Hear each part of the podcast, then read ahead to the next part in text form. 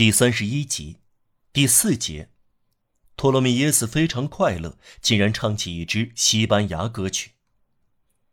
这一天从头到尾都是黎明，整个大自然好像放假了，喜笑颜开。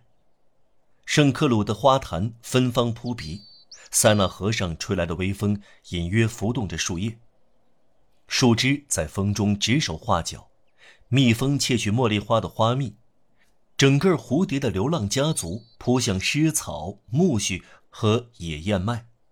在壮美的法国御花园里，有一群游荡者，就是飞鸟。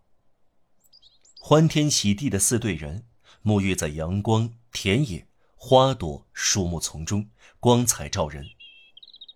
在这来自天堂的小团体中，说笑、唱歌、奔跑、跳舞、追逐蝴蝶、采集玄花。他们粉红色的桃花袜子在高高的草丛中弄湿了，散发出新鲜气息，疯疯癫癫，绝不气势汹汹。这儿那儿挨到大家的一吻，除了方汀以外，他固守在。沉思和不合群的隐约抗拒中，而且他在恋爱。你呀，法乌利特对他说：“你总是心事重重。”这就是欢乐。这几对快乐的情人的掠过，是对生活和大自然的深情召唤，让抚爱和光辉从一切事物中溢出。从前有一个仙女，特意为情侣变出草地和树木。因此，情侣总是要逃学，不断周而复始。只要有灌木丛和学生，就会延续下去。因此，春天在思想家中流芳百世。贵族和流动磨刀匠，公爵、贵族院议员和愚笨的乡下人，宫廷和城里的人，如同从前的人所说的那样，人人都是这个仙女的臣民。大家欢笑，相互寻找。空中有一种神灵之光，恋爱使人面貌一新。公证人的见习生成了天神，嘻嘻的笑声在草丛中追逐，在飞奔中搂住腰肢，像旋律一样的切口，在说一个音节的方式中爆发出崇拜。从这张嘴到那张嘴夺来的樱桃，这一切都闪闪发光，换成无上的荣光。漂亮的姑娘们有点虚掷自身，他们认为这永远不会结束。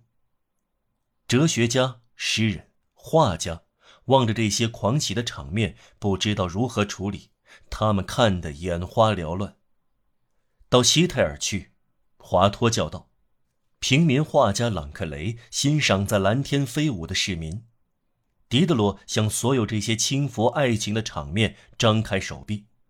而德约尔斐在其中加进德罗伊斯教祭祀。吃过饭后，四对情侣来到当事人所谓的国王方地，参观新近从印度运来的一棵植物。此刻我们忘了它的名字。当时这棵植物把全巴黎的人吸引到圣克鲁来。这是一棵古怪而迷人的灌木，亭亭玉立，无数的细枝像线一样散乱不堪。没有叶子，覆盖着千百朵白色的小玫瑰形花，使得这棵灌木就像缀满花朵的肮脏长发。总是有一大群人欣赏它。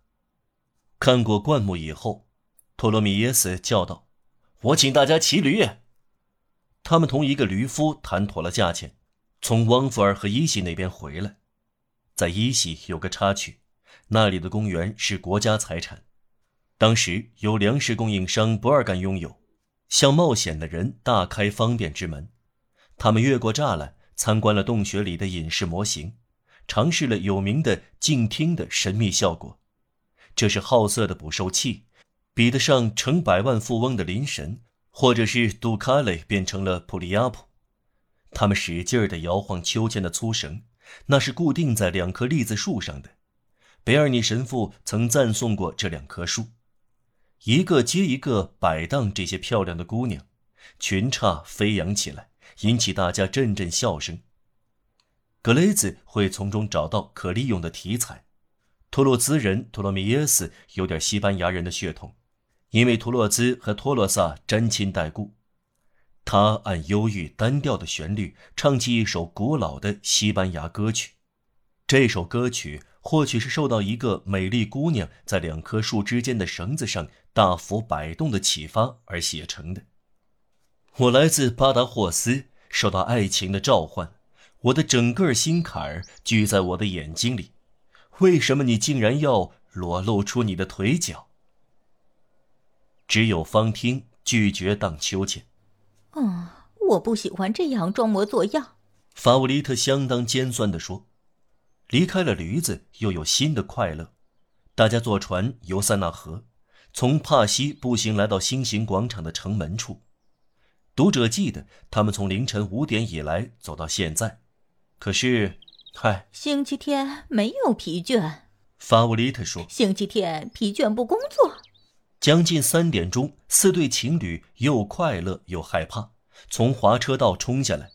这是一幢古怪的建筑，当时占据了博荣高地，可以看见在香榭丽舍大街的树木上面，它弯弯曲曲的线条。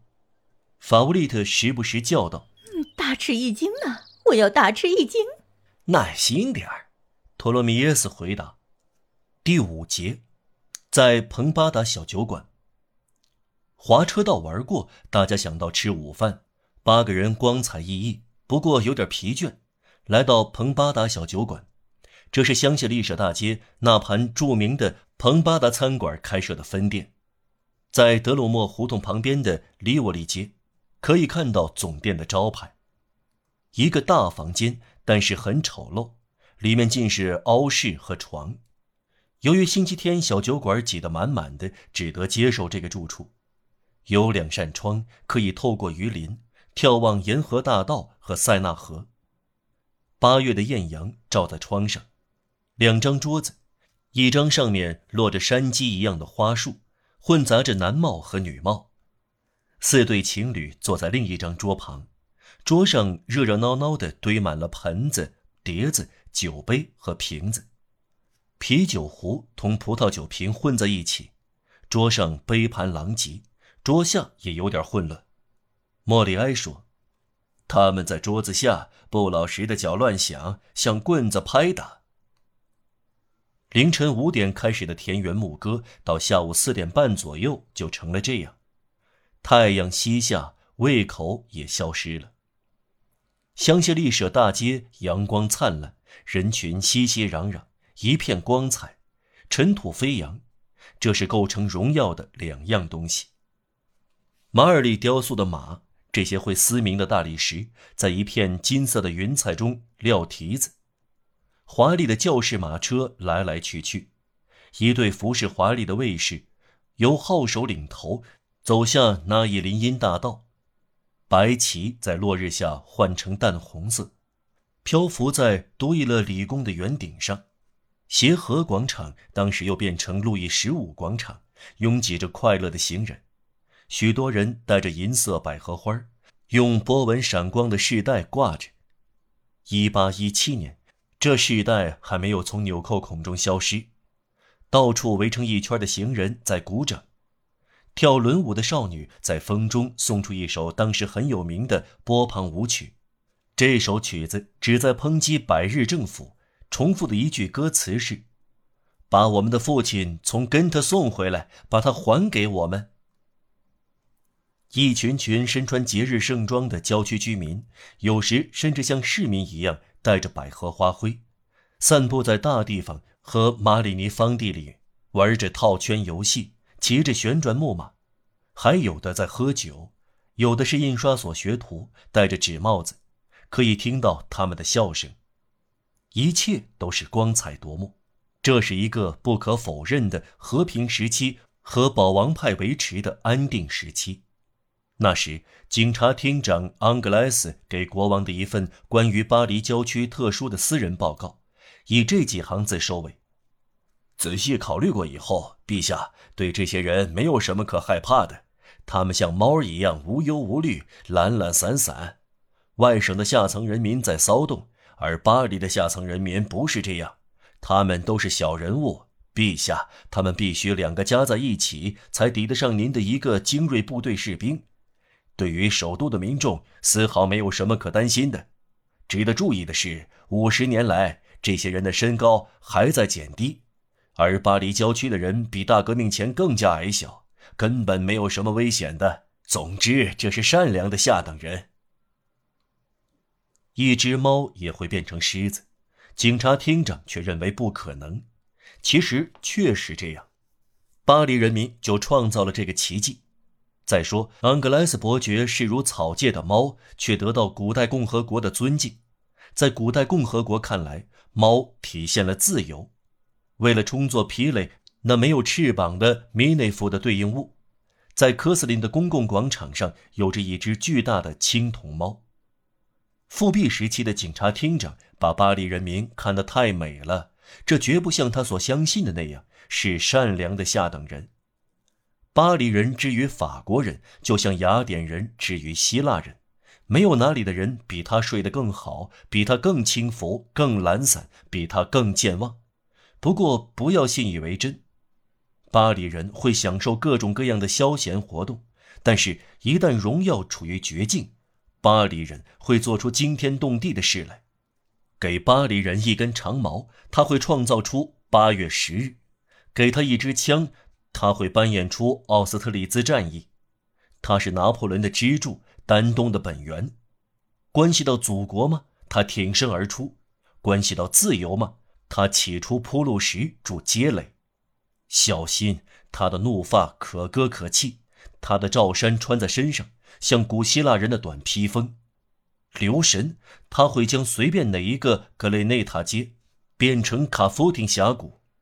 倘若时刻到来，巴黎郊区人会长大，这个小个子会愤然而起。